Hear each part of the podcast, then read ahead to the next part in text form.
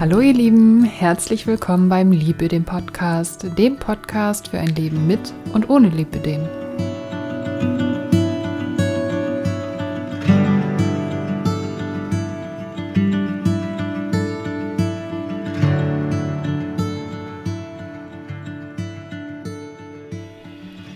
Hallo ihr Lieben, heute möchte ich euch davon erzählen, wie die Zeit direkt nach den OPs war. Also ich sag mal, direkt nach den OPs, okay, da sind natürlich die Schwellungen extrem, die Schwellungshöhepunkte sind die absolute Katastrophe, machen wir uns nichts vor, aber es wird auch immer wieder besser. Also für alle, die noch vor der OP sind oder äh, ja, es gerade kurz danach ist, keine Sorge. Ähm, was dieses eine Heilungsjahr angeht, da ist wirklich was dran.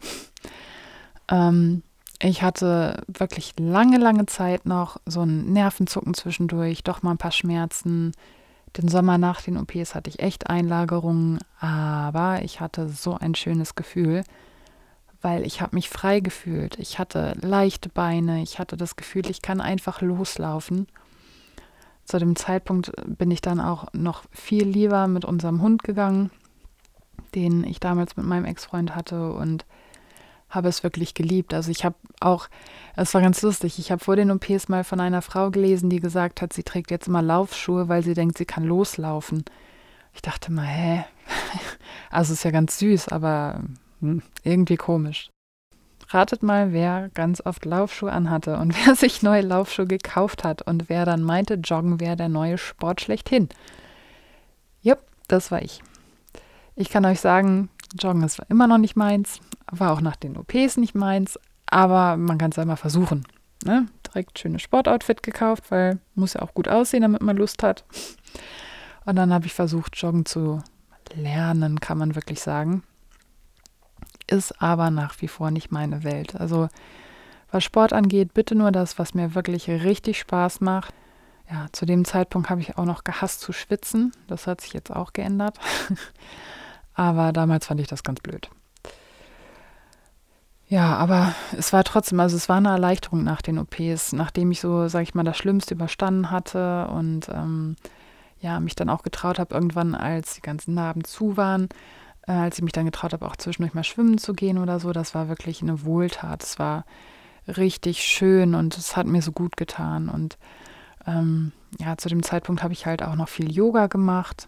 Also ich liebe Yoga, ähm, aber da war, da hatte ich es halt relativ neu entdeckt und war eigentlich den ganzen Tag dabei, wann immer ich Zeit hatte. Und das hat mir echt richtig gut getan. Also es war eine wirklich schmerzfreie, super gute Zeit und ich habe es genossen. Also ich habe dann kurz danach auch angefangen, mich mit intuitiver Ernährung zu beschäftigen. Also ich muss dazu sagen, als ich damals 2000, Ende 2013 war das, meine Angststörung bekommen habe, habe ich sowieso angefangen, mich mit vielen Dingen zu beschäftigen, also gerade im Bereich Ernährung und ähm, auch ja so Gesundheit und äh, ich sage jetzt mal Psychoneuroimmunologie. Also wie hängt alles zusammen, Körper, Geist, Seele und so weiter. Zu dem Zeitpunkt habe ich dann auch das intuitive Essen für mich entdeckt und ähm, ja, bin nach wie vor noch ein Riesenfan davon, auch wenn ich das ja jetzt ein wenig anders handhabe. Dazu in einer anderen Folge nochmal mehr. Aber das hat mir damals auch sehr geholfen, zumal ich mich halt nicht nur mit dem intuitiven Essen beschäftigt habe, sondern einfach auch mit mir selbst, weil ich halt über Jahre hinweg das alles so spannend fand und mich damit auseinandergesetzt habe. Das hat mir sehr, sehr gut getan. Das hat auch mir zu dem Zeitpunkt, also hat es auch dem Lipidem sehr gut getan. Und ich bin sehr dankbar dafür, dass das intuitive Essen in mein Leben gekommen ist. Das Schönste aber nach der Zeit nach der OP war, dass ich mich ganz anders wahrgenommen habe, also meinen Körper ganz anders wahrgenommen habe, dass ich andere Sachen angezogen habe. Also ich habe schon früher ganz viele Kleider besessen, auch kurze Kleider, aber habe halt immer Jeans drunter getragen und meistens Schlagjeans, also zumindest leichte Schlagjeans was ja nett war. Aber ähm, nie das, was ich wirklich wollte. Also ich liebe zum Beispiel auch so diesen Bohemian-Stil. Und das war für mich nie machbar. Ich wusste nie, wie ich das machen soll.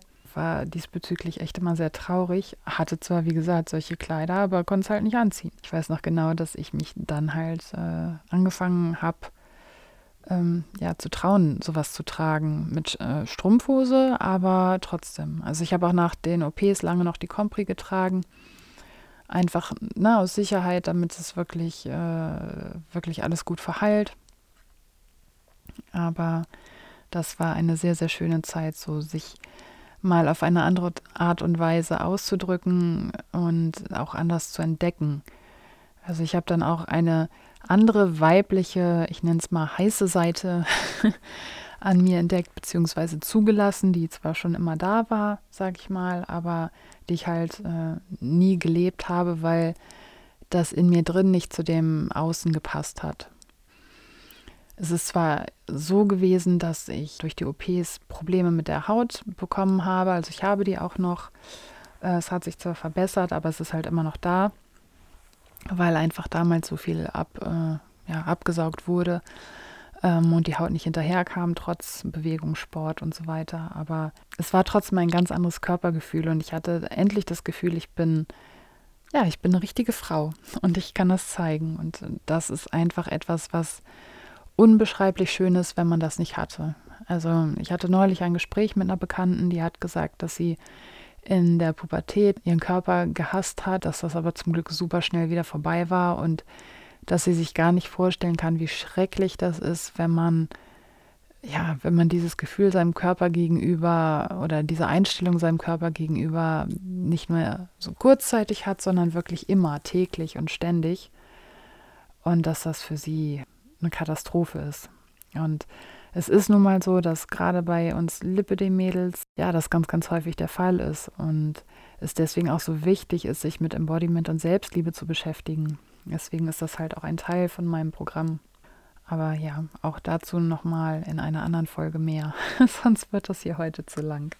Ich glaube, ich habe jetzt so, ja, die meisten Punkte erzählt von den OPs und von der Zeit nach den OPs und auf der einen Seite, äh, also eigentlich bereue ich nichts, was in meinem Leben passiert ist, weil es war immer für irgendwas gut.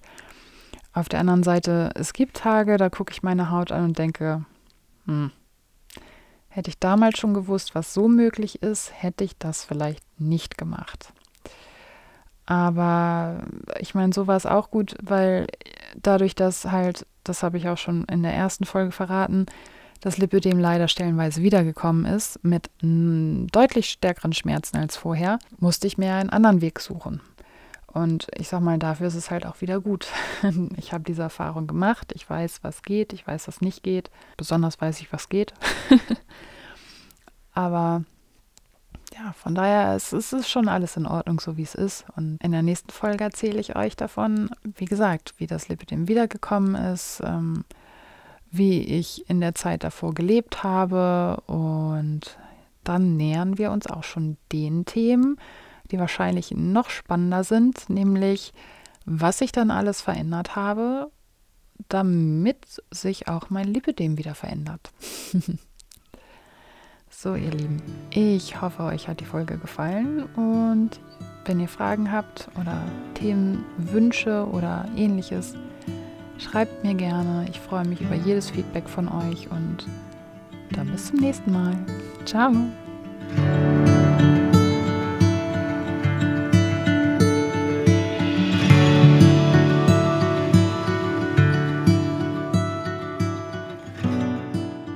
Und jetzt ganz viel Spaß mit den Outtakes. Es ist 2 Uhr nachts und ich bin so müde, aber draußen ist es schön still. Bei Einfachverglasung muss man halt gucken, wenn man seinen Podcast aufnimmt. Ole, ole.